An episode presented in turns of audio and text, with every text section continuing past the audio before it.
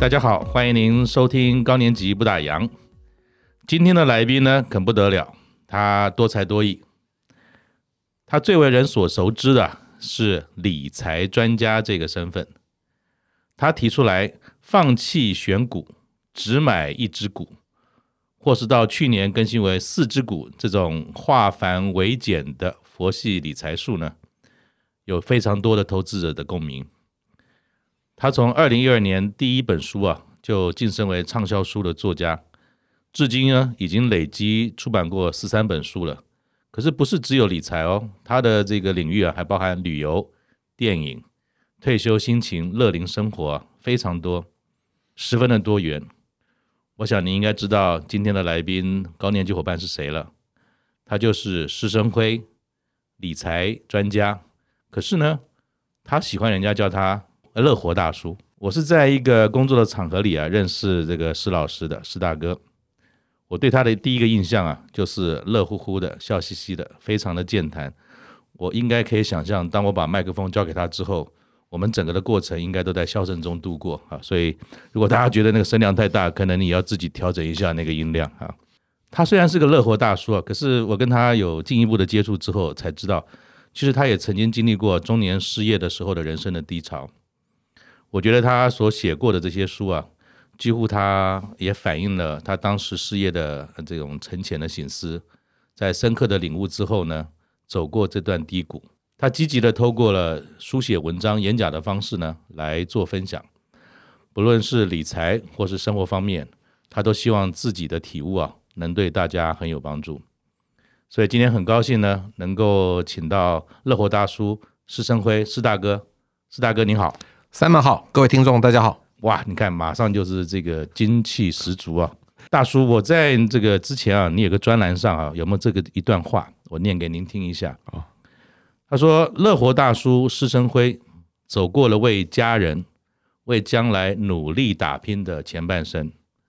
这时候不要再做该做的事，只要做想做的事就好了。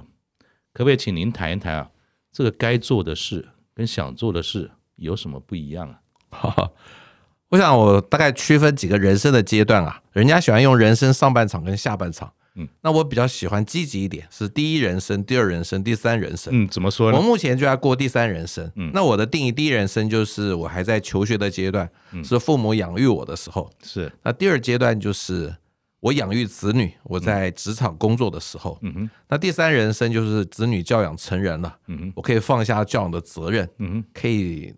做想做的事情。嗯哼，那你刚刚提到该做跟想做，嗯，第一人生跟第二人生，通通的事情都是该做啊，从来没有想做 过。该所以都做是为别人付出吗？对对该对，该做第就一人是，生的该做就是说该好好念书嘛。嗯，在我们那个年代，我是战后婴儿潮出生的嘛，是我们那个时候从来没有怀疑过父母的话，对也没有怀疑过师长的话，对，甚至没怀疑过政府的话，呃我们就是好好 念书，就可以考考个好大学，是，考了好大学就有一份工作，对，有了工作，你就敢谈恋爱、结婚、生小孩、买房子，嗯，一路好像都是顺理成章，我们从来没有怀疑过。对，那个事情全部都是该做，嗯。但是现在呢，因为子女这样已经责任卸了，嗯哼，我突然想说，我有些事情是不是曾经想做，嗯哼，嗯但是一直没机会做，因为有太多的责任在身上，不管是念书的责任，还是养育子女的责任。嗯哼，那现在责任已了，我是不是可以做一些想做的事情？嗯哼，那这个时候我比较有个海阔天空的一个想法嗯哼，哦，因为该做的都做完了嘛，那总该为自己活一下吧，那就是想做的事。对，那那您现在想做的事情，我相信很多哈。那前两个最想做的事情是什嗯么？前两个最想做的事情，可能要再追溯到再更前面一件事情。嗯那这件事已经做了，嗯只是后面要再做两件事情，就是因为那件事情做了，哇，绕口令，嗯，那到底是什 么呢？就是二零一八年，嗯我突然想说，我四十四十年前考大学的时候啊，嗯本来想考电影系啊，嗯，但那个年代，你知道谁敢跟爸爸说我要考电影 系啊？保证是家庭革命嘛，一定会会被拒绝的嘛。对那时候我就把它吞下去了，是就照着父母希望我走的路啊。后来我就念了台大商学系，嗯对啊，那对啊主要的职业生涯也是在证券公司上班嘛对，完全就是学以致用嘛。是那现在二零一八年，我想说，哎，我是不是可以回到电影系去念书呢？嗯嗯嗯，但是我从来没有任何电影的实务经验，是我还是勇敢的去考了对，啊！甚至那个时候我还在脸书啊嗯昭告世人，我要去考电影系。嗯我太太很生气啊，嗯，她说你那么高调 干什么？我也没考上怎么办不？对，万一没考上怎么办？ 我说不对，不是万一嗯是一定不会考上， 因为但是你没有这个决心之后，嗯你就不会真的去做它没有，或行许动才五分钟热度嘛。嗯嗯我就用脸书来逼自己不能反悔。嗯哎，没想到真的万一考上了，嗯嗯嗯不是万一没考上，嗯就是考上了。所以现在最想做的两件事情，第一件事情就是希望能写一个剧本。嗯，对，哇哦，那如果有幸的话，可以得到优良电影剧本奖。我想这个奖是所有写剧本的人都梦寐以求的啦。就是写剧本人的金马奖了。对，因为你要得到金马奖，其实有很多很多外在的因素。嗯因为这电影，说不定你的剧本很好，嗯，那电影拍坏了，嗯嗯对不对？ 那写剧本就是完全可以自己掌控的事情，嗯所以要拿金马奖是遥远的事情。但是如果这个剧本可以拿到优良电影剧本奖，我觉得是很开心的事情嗯哇。，嗯酷酷。第二个，个事情是我最近也想说，或许我可以用比较便宜的、少一点的成本啊，嗯拍部短片，哦，因为以前我在大一升大二的时候也拍过实验电影，嗯，那时候叫八厘米，现在对很对多对，很多年前不知道那了是，什么，这是一个底片的概念啊对对，现在全部都数位化嘛。对，那现在 iPhone 手机都可以拍啦，没错，没那个错。时候技术门槛其实很低的，甚至成本可以降到很低。那你要亲自直进吗？我就做导演啊，哇哦，对对对对，我也想了一个剧本，但今天可能必须卖个关子，对对对对对 对，免得听众太多把我偷走了怎么办？好对，多有趣！你看，我们一开场就笑声不断。那再请请问一下，那个施老师，“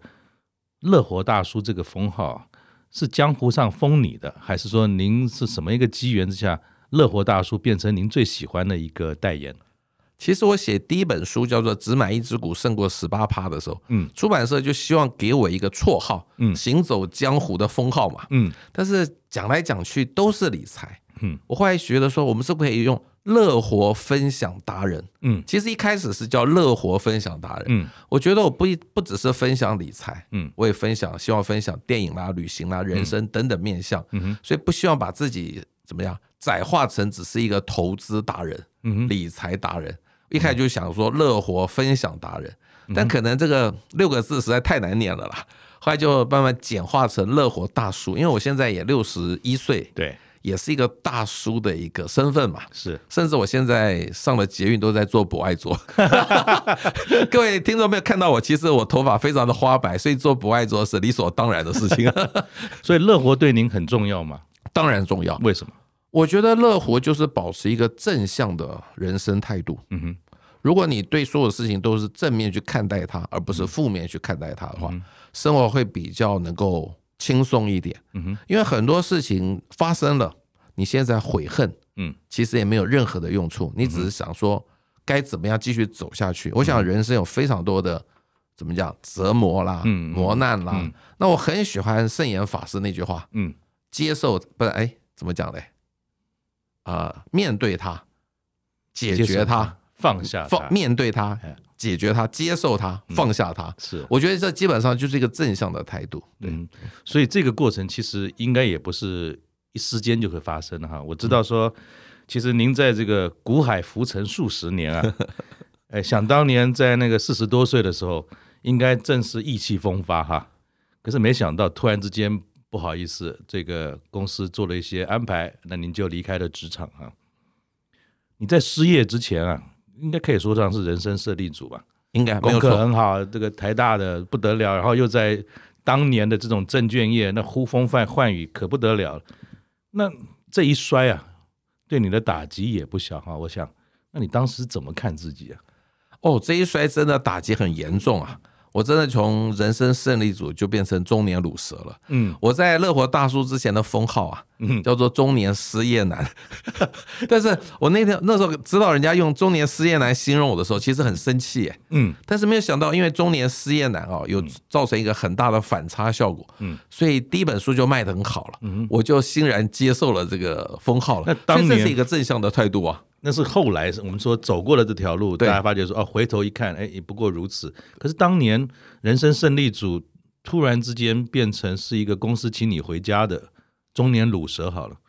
那你的心情这样是怎么调试跟转变的呢？好，我想说，那个时候人事部门就是跟我说，施协理，明天一大早请你到人事部门，嗯我们的主管要跟你面谈。想当年已我经是协理了， 对对对对对，我是一个部门的一个 team leader。对我们部门分四个小组嘛，我是其中一个小组的组长，对也算是副主管啦。嗯，那那个时候我就知道我的工作大概不保了，嗯人事部门找你绝对没好事嘛，对不对？ 也不一定，不一定，我们要替人人资人员正言一下。 总之会有些职场上要安排的事，就要聊一聊了。哎那那个时候我们部门去年亏了四亿，哇，是我批了公文就赔一亿嘛，总是要找人负责。那所以人事部门找绝对不可能是好事的，绝对不可能升官发财的、 升官加薪的。那但是那时候我做好了一个心理准备，就是因为证券业那个时候承销都很不景气。是，我当年是负责上市上柜承销，嗯，我们整个市场包一个案子赔一个案子，哇，只要上市就会赔钱，是但是又不能不做。对，那时候我觉得我到别的同业去，大概下场也是一样。嗯，那我就回家跟我太太报告说，明天我大概就要被解雇了。但是呢，家里的生活开销还是我负责，你放心。嗯，她就欣然同意了。当这时个我得谢谢我太太，当她当完时全没有相喝，信我没有喝这个两能力。杯，嗯喝两杯高粱酒，壮了个胆子才跟老哦，婆没有讲。没有没哦有，我其实就是这么有 guts 的人。哇哦我就直接跟他这么说。那从零三年到今年二零二一年嘛，嗯我必须说，我从来没有食言过。嗯，家里所有的开销还负责，嗯因为那个时候我觉得我应该是没有问题的。嗯哼，我这样讲好，就是当时我所有的保险都买够了。所以事实上并不是一时之勇，说诶跟老婆打包票。其实早在这个事件发生之前，你早有一些规划了。也不是规划，我就是有提早做准备，嗯但是没有明确的规划，因为人生其实很难规划的。是对，是，那还有第二个，我的房子是自由的，哦，完全没有贷款了。嗯哼，另外，因为我们全家都相当的节俭，嗯所以当时跟我太太很努力，大概都存了一千万。嗯哼，我想我在证券公司十几年的经验，拿着一千万一年赚十趴，嗯，应该很简单吧？嗯，十趴就是一百万嘛。对，那我有三个子女，嗯有太太还有父母，嗯我想一百万基本上的生活应该够吧？嗯哦，所以就大胆的就不再去找工作了。嗯哼，那其实经济上的压力对我来说不大，嗯但是真正大的是我的社交圈逐渐的缩小。嗯，怎么说呢？因为那个时候我大概没有朋友愿意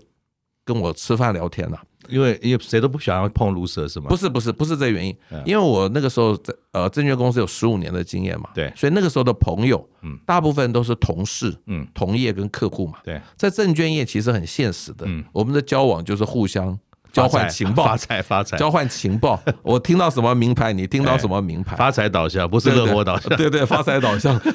但是呢，当你一旦离开职场，其实你的资讯完全就空白了，对，没有人再提供给你。嗯所以或许他们愿意跟我喝一次咖啡，嗯，但是第二次、第三次那是大概没有机会的。所以相当现实的，也就是说，现实并没有不对，对只是说，当今天我们把财富作为一个理性的判断，说这个朋友值不值得往来的时候，很自然的，这些朋友就消失了。对，尤其在四十几岁那个时候，所有的男生都在努力往上冲的时候，嗯对对对相对现实很多。所以你也释怀，对对对，我必须释怀，嗯但是我还是勇敢的去参加高中同学会、大学同学会，那至少比较没有利害关系嘛。那那像这样的场合，我们说男生都爱面子嘛。嗯那我们知道中年有些变动，大家都在上班的时候，你没上班，然后又去参加同学会，那时候你怎么介绍自己 啊？不用介绍， 反正用微笑来面对大家。那我必须在空中谢谢我的所有大学同学哇哦跟高中同学，他们没有说“生辉加油”，他们就也没有给我拥抱，这太矫情了。嗯但他们还还是欢迎我来参加同学会嘛， 并没有特别的关心我。我觉得这很重要，嗯，只要陪伴就好，不一定要付出言语的关我心。觉得你讲得很棒，就对陪伴其实有时比关心更受没用。错没错。那当你关心的时候，你会自己知道啊，人家是这样看你，但是人家要安慰你，反而会受伤，你知道？嗯嗯这些人没有。嗯对。那另外一个就是完全丧失自我的肯定。哦，那个时候，我觉得我对这个社会完全没贡献，我剩下唯一的责任就是照顾家庭而已了嗯啊，希望让他们顺利，子女都顺利，怎么嗯长大嘛，对不对？所以虽然经济上的压力不大，嗯，但是整个自我成就感是几乎降到零。那时候我一直认为我是一个 big loser，嗯超级大卤蛇。嗯，那时候其实啊，为了打发时间，我下午常常去爬象山。哦，是啊，对啊，打发时间啊，嗯 上山来回大概一个钟头，坐车去来回大概两个钟头就打发掉了嘛，嗯也算是运动了。而且在象山上面，平日的下午几乎没人嘛，嗯嗯，也不会被人家碰到嘛嗯哼。如果现在再去象山爬山，可能很多人会认出 来，但当年是不可能的事情。嗯，所以这是也是一个调试的方法。那那这段很时间过了多久？就是呃自我其实调试，零三年到一二年吧，哇，这么久的时其间，实十年的时间哇。那一一年，因为我的最小的子女都上了大嗯学，其实稍微轻松一点，但一直到一二年底，我开始写了第一本书，嗯，才重新建立自信心嗯。那很多人就会问我说：“你在这十年怎么调试呢？”这个问题真是老问题，我还是继续 回答，再回答一次嗯。其实我也没有调试哎，因为那时候责任很重，嗯，因为我太太还在上班嘛嗯，那三个子女那时候都在国高中叛逆期，嗯所有的父母都知道，那个时候的子女超讨厌的，对不对？嗯对，很多很多事情要处理。嗯那太太在上班，我想这事情我就扛起来吧，嗯我不得不扛嘛。嗯哼所以在那个十年当中，我其实是陪着三个子女走过青春叛逆期。嗯哼，回头看这件事情，其实我突然觉得自己很幸福。而且我觉得这你刚才提到说，去爬象山，然后会觉得自己好像对这个社会没有贡献了，但是我相信，就是说一个愿意把孩子当成第一重重要事情的父亲嗯，或者是先生，其实他的贡献是很大很大至的。少这三个现在是有用的、有为的青年嘛， 这也是对国家有点贡所献。以希望你们三位子女也有在听我们的这个 podcast 的话，能够给老爸一点掌声。啊 他们只会吐槽我，不会给我掌 声。好，所以那个时候我陪着他们长大，但是你知道，绝大多数四十几岁的男生呐、嗯五十几岁的男生是都错过子女的成长期，对，我却有这个机会陪他们走过。嗯哼，其实我现在回头来看，这是幸福的事很情。值得的。，对，但是绝对不是在空中鼓励做的男生要回 家哦， 还是尽量延缓你被 lay off 的时间吧，尽量延缓你离开职场的时间。对，好，那我知道说您在这个离开职场之后呢，也花了一点时间在做各种的调整。可事实上，您的第一本书，嗯，哎，叫做《只买一只股胜过十八趴》，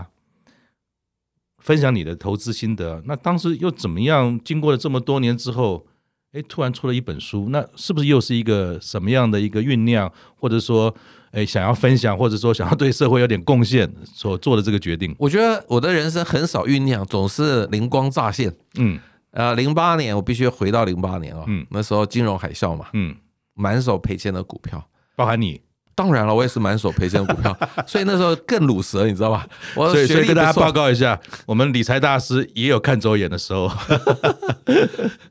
那自己学历不错嘛，嗯嗯，证券公司有十五年的经验，怎么可能买卖股票会赔钱呢？是，啊，结果零八年照样满手赔钱的股票，嗯那常常就睡不着觉，尤其是收完盘之后啊，中午还睡不着觉，嗯嗯，也不想去爬山，你知道， 赔钱的时候连爬山的心情都没了。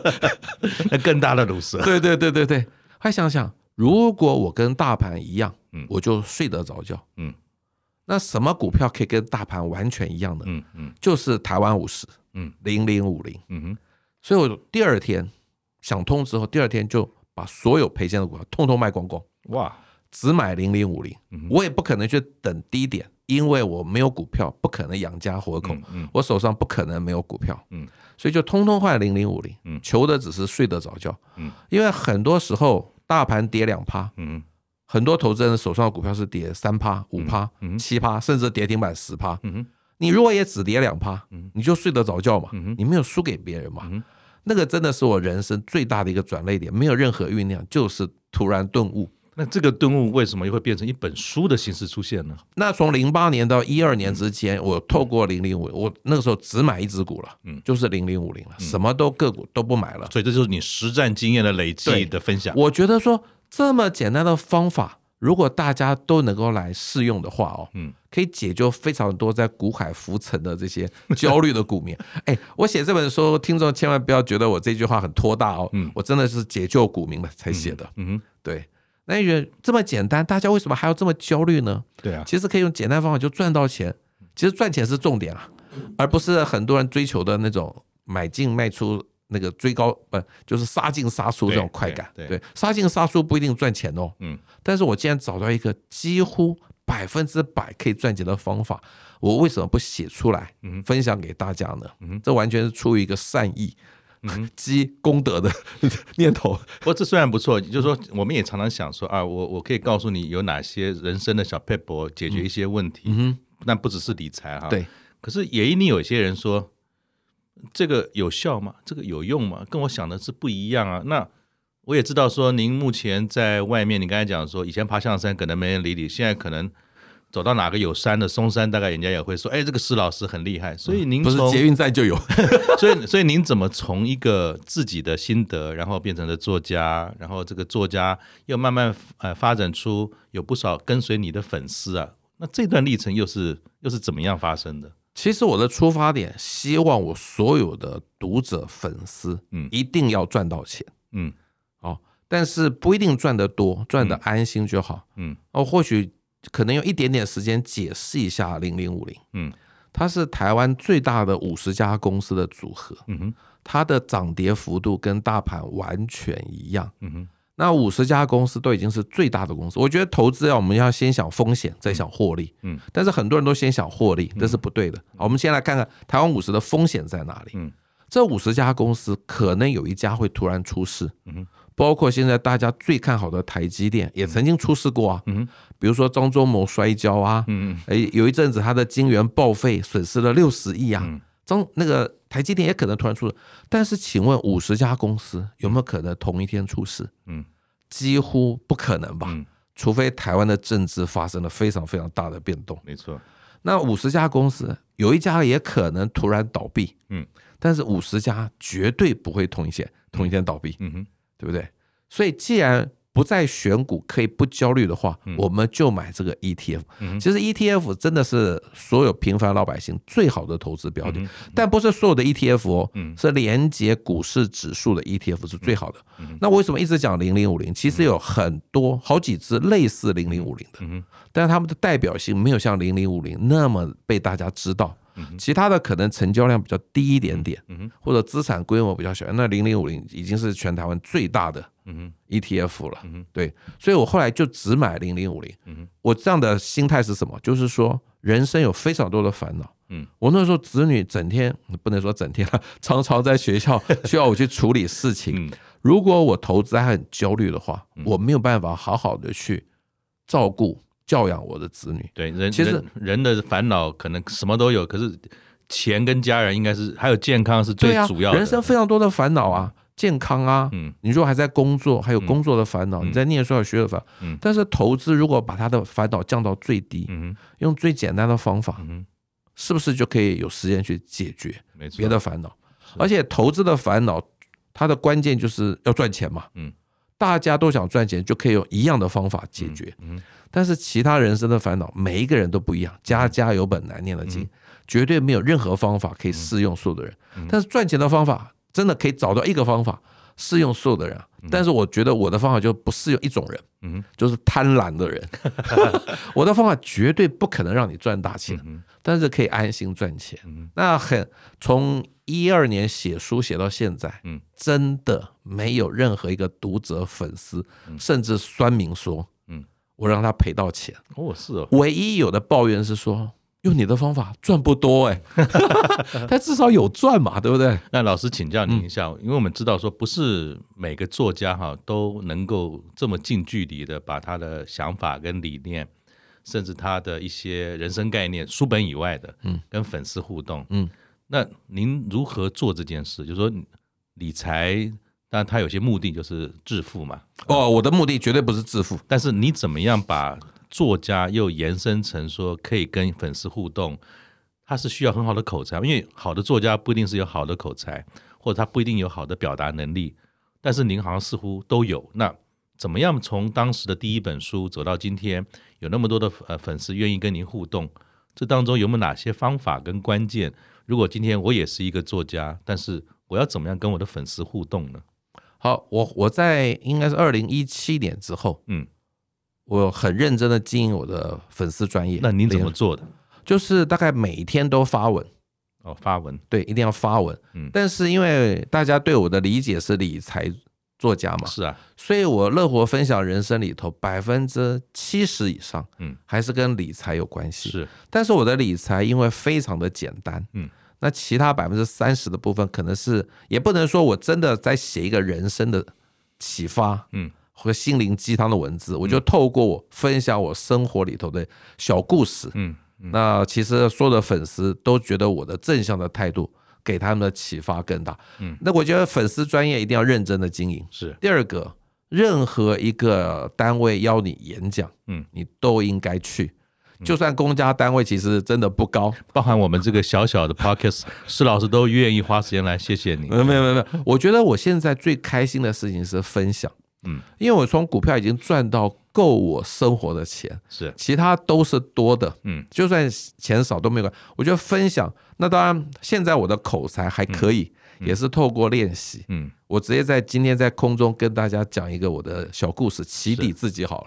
了。 一二年我出了第一本书，当然出版社有帮我安排上广播节目嘛。嗯，我第一次上广播节目简直糗大了，你知道吗？嗯，因为我们做承销的啊、嗯呃，所有的案子要上市的时候都有个上市审议委员说明会对对，我们都会帮客户准备大概三到三百到四百题的题库，对，然后如果审议委员问我们有猜中的话，我们就可以准备很完整的答案嘛。嗯，所以那一次我去上广播电台，第一次上的时候，我自己也做了 题库、哦，有问有答哦，嗯还写了四张 A4 纸哦。哇哦，结果呢，那个主持人当然一开始用他的仿纲啦，嗯，我每一题都答得太简短了，嗯，可能才答个一分钟两分钟就答完了，嗯不像现在可以扯比较远一点，嗯，就大概半个钟头之后，那个仿纲就问完了，哦，还有半个钟头怎么办？办？我就把我的题库啊，嗯，从我的公司包拿出来交给主持人，哎，那个接着你就照着照着这个来照着来 照着念，然后他念完之后，我就把题题库拿过来，我照着回答答案。但是后来就练到说，其实是怎么问我，大概因为是自己写的东西嘛，嗯是，并不是别人写的，所以怎么问，其实我都能够发挥啦。啊我觉得，呃，我觉得受邀去演讲是非常重要的事嗯情，不管是啊有钱没钱，其实都可以嗯。而且透过演讲，我觉得最最棒的事情是什么？因为你自己在写书的时候啊，嗯，你的想法是受到自己的一些限制的。是，结果去了演讲，大家问的问题嗯，你就知道啊，原来他们关心是这个事情，嗯，他们的迷失在这一块跟。你嗯想的不一定一样不。一定啊，甚至我自己没想到。所以透过演讲，其实变成我后来写书很大的一个养分。哇，其实我第一本书之后，非常多的出版社都叫我写怎么样教小资族投资理财，嗯但是我自己在三十岁是小资族的时候啊，嗯嗯我根本没有方法，也是乱七八糟 啊。那现在怎么可能回去嗯，去？好像我是一个专家，我在三十岁就已经做了完整的规划，那真的是骗人的事情。嗯嗯嗯，但是我其实等了好多年，我才开始写给小资主。嗯为什么？因为我来听演讲，非常多小资主，对他们问的问题，嗯，我就知道他们担心什么，他们焦虑什么，他们不懂什么，嗯，我可以怎么讲？因应他们的需求，嗯，写出他们希望我建议的东西。嗯哼，所以演讲最大的好一个好处就是吸收养分，嗯哼，你绝对没办法想象，那个那个那个问题真的是千奇百怪。讲个笑话，嗯，有一个有一次有人说：“老师，请问股票市场要坐哪一班捷运才能到？” 他以为是菜市场，你没办法想象啊，有嗯的人就是这样子啊，完全完全不懂。所以多跟呃听众或者粉丝们互动，然后多了解他们的需求，对其实是一个很重要，成为一个像老师一样这么多可以分享的内容的重是点。而粉丝专业还有很多人也会提问题啊，对，但是我就是只要牵涉你个人的财力的事情，我都不建议。对，比如说，他会问我说：“啊那储蓄险该不该解约呢？”嗯我觉得这个事情我不方便建议那，是个人的，对个人的决定，因为我第一个我不认识你，嗯我不知道你风险承受的能力，嗯你的财力状况，嗯甚至你的夫妻关系。嗯曾经有一次啊，有个太太说，她觉得我的观念好棒好棒，嗯嗯她要说服她的先生改变一些投资策略。我说不对，嗯哼，夫妻关系比投资理财更重 要。你可以请先生看我的东西，但你嗯对不可以一开始就说施老师讲的是对的，先生你要听我的，嗯因为施老师我认为他是对的，不对不对，你要让先生也看我的东西，你嗯们才能讨论，而不是直接说用我的方法就要去说服你先。我常常说，夫妻关系比投资理财更重要。那可能更困难管理。然后我曾经也看过一篇文章哈，老师有提到说，其实你从人生的胜利组啊，哎，跌到这个离职的中年卤蛇的时候，你花了一段时间，其实这个时间也蛮长的哈，成为了乐活大叔。那面对这个败部复活的这个历程啊，虽然没有《王子复仇记》了，但是这是一个败部又上来，而且很棒的过程。你有讲过有三个关键，嗯，第一个是你必须要克服钱关，就是钱呐、啊，金钱的钱关；第二个是就像您提到的，你怎么样去面对子女的教养；最后你才是开拓你的人生嘛，啊、那你这三件事从你的时间序列来看，你是怎么样一关一关过的，一直走到今天？克服前关，在我零三年离职之后，其实没有这个问题，嗯到了零八年才必须克服。嗯那克服的前关的方法就是 零零五零。 ，OK，那好子女教养的问题，其实我那个时候在家里还担心一件事情，嗯，就是我在家里就是打开 notebook 买卖股票嘛，嗯那时候子女都在念书，嗯他们看着爸爸在家里，然后家里的生活开销也没有问题，嗯他们会不会认为嗯，买卖股票就可以过一辈子？你会怕变成一个错误错误的示示范嗯范，？没错没错。还好他们都现在看起来都不会有这么的误解，嗯他们三个都有很好的，他们追随他们的梦想去发展他们的专长，是这是我很庆幸的，没有发生这个事情。嗯，yeah 或许是因为零八年他们也看到爸爸摔了一跤，这个事情是 不是好玩 不是好玩的事 情，绝对没那么容易嗯。第三个是就是嗯嗯。开拓新人生。哦，开拓新人生，哇，开拓新人生真的是一二年之后是一个契机。嗯零八年开始只买零零五零，翻转我的人生下半嗯。一二年写书，嗯再次的翻转，嗯而那一次写书的经验很有趣哦嗯。我是一个没有部落格的人，那时候其实很多人都在写部对落啊格，我没有写哦。嗯然后出版社问我说，脸书有几个朋友？嗯你说朋友多，他们会觉得可能有一些销售的机会嘛？嗯我说大概不超过一百个。嗯他们整个脸都垮下来的。 呃，我也没写过书，嗯然后我就讲这么简单的方法，其实一开始啊，嗯是非常不顺利的。嗯甚至我在一一年的时候，大概跑了三家出版社，通通被拒绝之后，嗯我就决定放弃 了。但是到了二零一二年，我的表弟因为在《工商时报》，我就直说嗯对，他就介绍他时报文化的一个总编辑，他很熟，是所以我就去拜访他。前三次啊，我还带着我写的一万字的稿子去给他们。那这一次呢，就死马当活马医吧，就两手空空就去了，嗯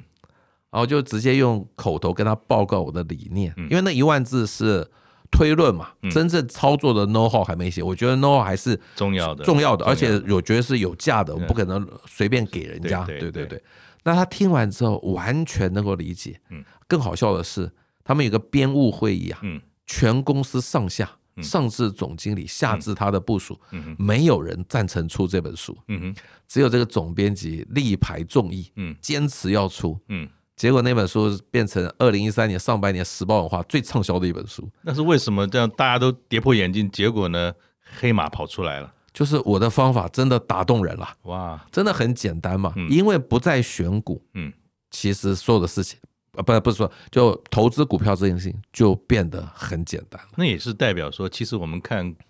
股海里面浮沉的金额跟人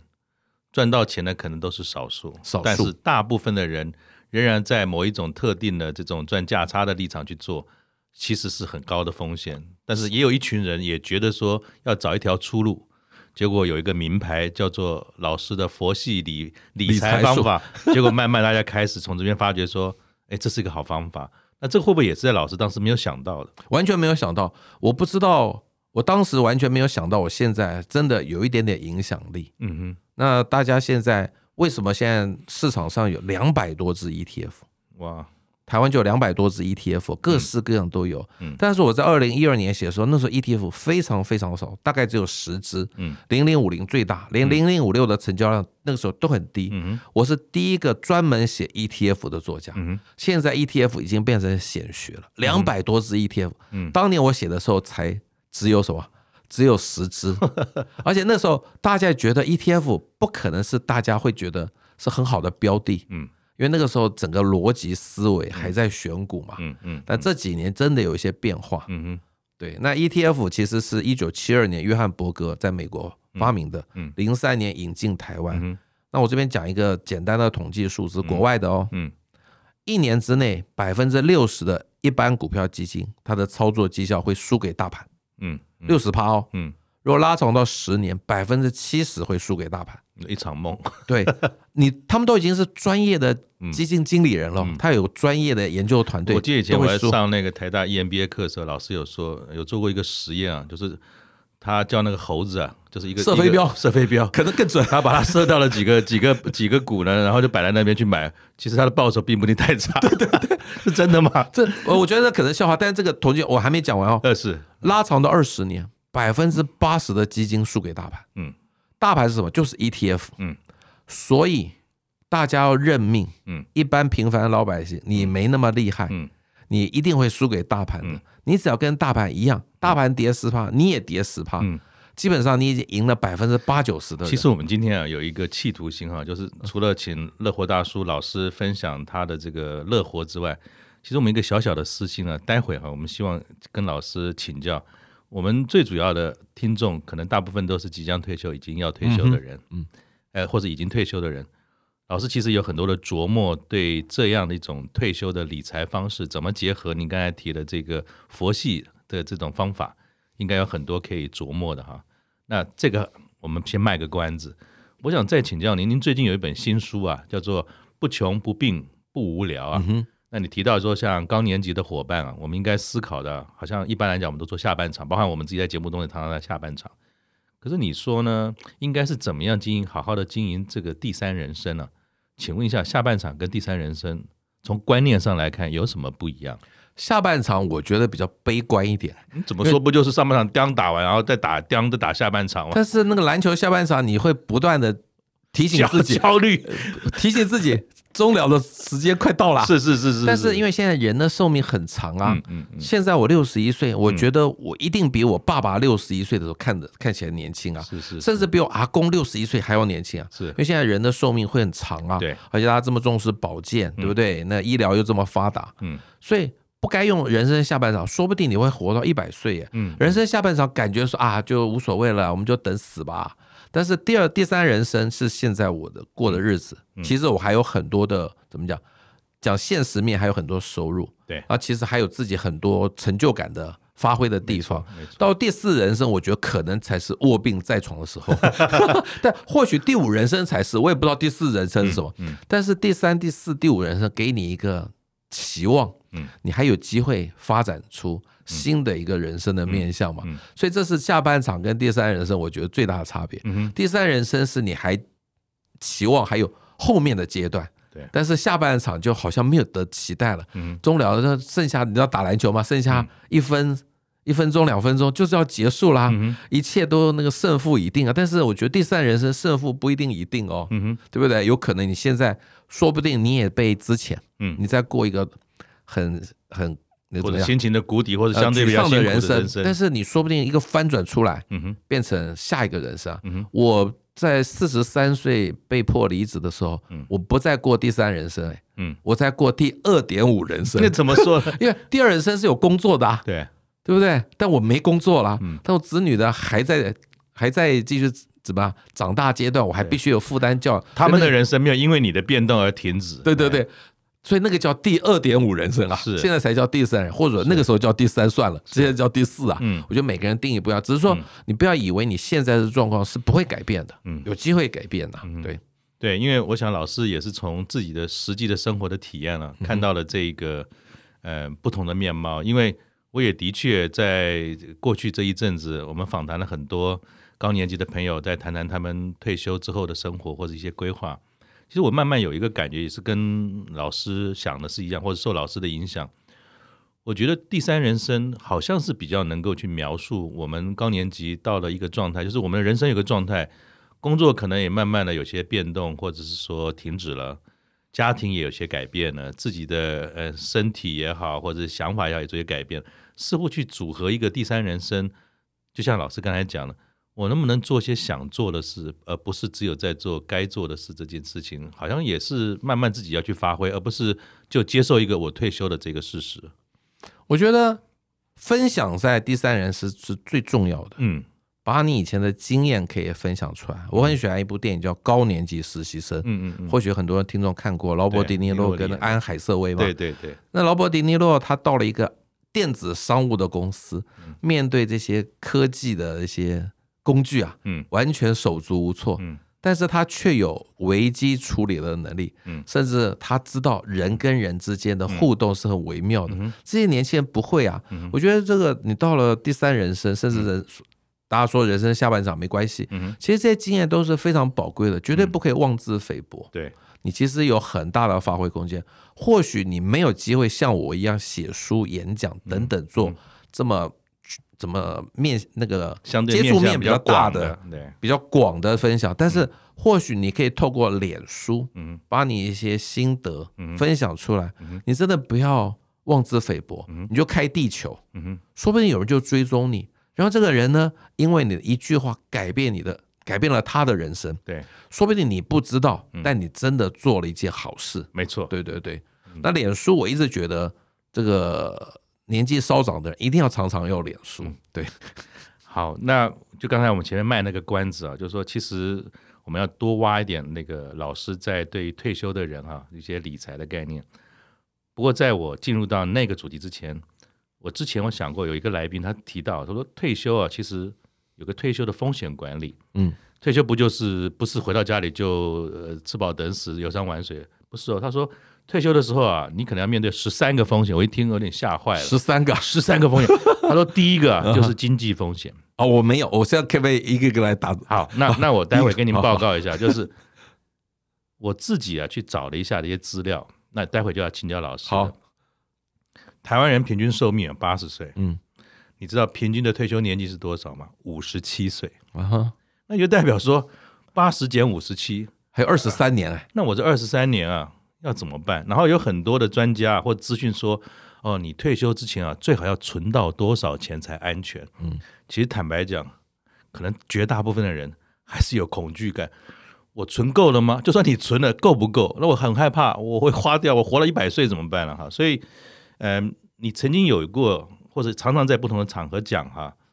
一杯水或者一瓶水的这个哲学啊，是不是呢？也先请您在进入细节怎么操作面之前，你的这个一瓶水或一杯水的这个哲学是什么？好，很多人认为退休之后剩下了一瓶水，嗯，哦，那有的人呢，因为焦虑，所以他喝的很慢，嗯，怕以后没有水喝了，对，就喝的很慢。结果呢，剩一大堆人就走了，他们有八十岁就走了，嗯哼这很可惜，对不对？嗯那有的人呢就比较洒脱嗯，咕噜咕噜的喝，喝很大口，嗯就喝完了，喝光光了，嗯人还没走，嗯这不是很可怜吗嗯？但我觉得这个观念是不对的，嗯因为你不能说你只剩下一瓶水，嗯如果你每年有固定的水还可以进来，嗯你其实就敢放心喝水。嗯哼如果每年有固定百分之五报酬率，嗯哼，就打败通货膨胀率。是你就可以安心喝。所以退休之后的赚钱，嗯我说要赚钱，因为不可能大家都认为一定够了，就像你说的对，啊嗯就算你存了，还是觉得 还是怕怕，还是怕怕的。对啊但是你每年如果有钱进来，嗯相对你就安心花钱了，嗯哼因为你花掉今年赚的钱，你的水都还在，嗯哼，你的焦虑感会降低。是嗯对，那就是一定要打败通货膨胀率的。现在大概我们的体感通货膨胀率啊，大概是三趴啦。嗯嗯嗯对，但是定存绝对达不到这个目标。对，那定存我就用另外一个也是水的例子，嗯这边有一瓶水，大家没有看到，其实这边我的那个录音当中有一瓶水，嗯，现在我盖子没有没有盖起来，嗯，过了一个礼拜，嗯哼水会不会减少？会，蒸发了，嗯哼这就像是怎么样？嗯，那个呃，银行定存里头的钱，嗯哼，一个礼拜你看不出水变化多少。对，但是过了一年，你一定可以看到它很明显的减少了，是对，那蒸发的效果出来了。嗯哼你放在银行定存那些，看起来嗯钱没有少，嗯哼金额不可能变，嗯哼但是呢，你的实质购买力，因为通货膨胀率很高，嗯哼，你现在一万块钱可以买到东西，五年后绝对买不到同样数量的东西。嗯哼现在一碗牛肉面，台北市啊，好歹都一百六、一百七了吧？那几两三年前，或许才一百三、一百四。其实这个通货膨胀是非常可怕，除非我常常说，除非你身上有一亿的现金，因为你太有钱了，可以让通货膨胀慢慢把你吃掉，没有关系。但是绝大多数、绝大多数不可能有一亿嘛。没错，这个时候你一定要想一个方法，就是每年的报酬率有五趴，至少打败通货膨胀，你就敢开心花钱。好，所以以退休之后的赚钱目的是要放心花钱。好，嗯，我想老师下的这个注语呢，在我们这一集呢，当成结尾是很有力的。不只是要会存钱，你也要会放心的花钱哈。所以我相信大家应该很焦虑的开始想说，老师到底退休要怎么做理财？这个部分呢，我们会在下一集当中，老师会用更长的篇幅跟细节来跟各位说明。那我想我们今天也很高兴啊，在老师爽朗的笑声跟智慧中，让我们知道了这么多乐活的经验，跟丰富了理财资讯啊。我们这一集只是暖身哦，那希望大家不要忘了能够持续的订阅。我们在下一集会再回到老师从一瓶水或一杯水的哲学呢，跟我们分享，作为一个高年级即将退休或已经退休的伙伴，他要怎么样的有正确的理财观。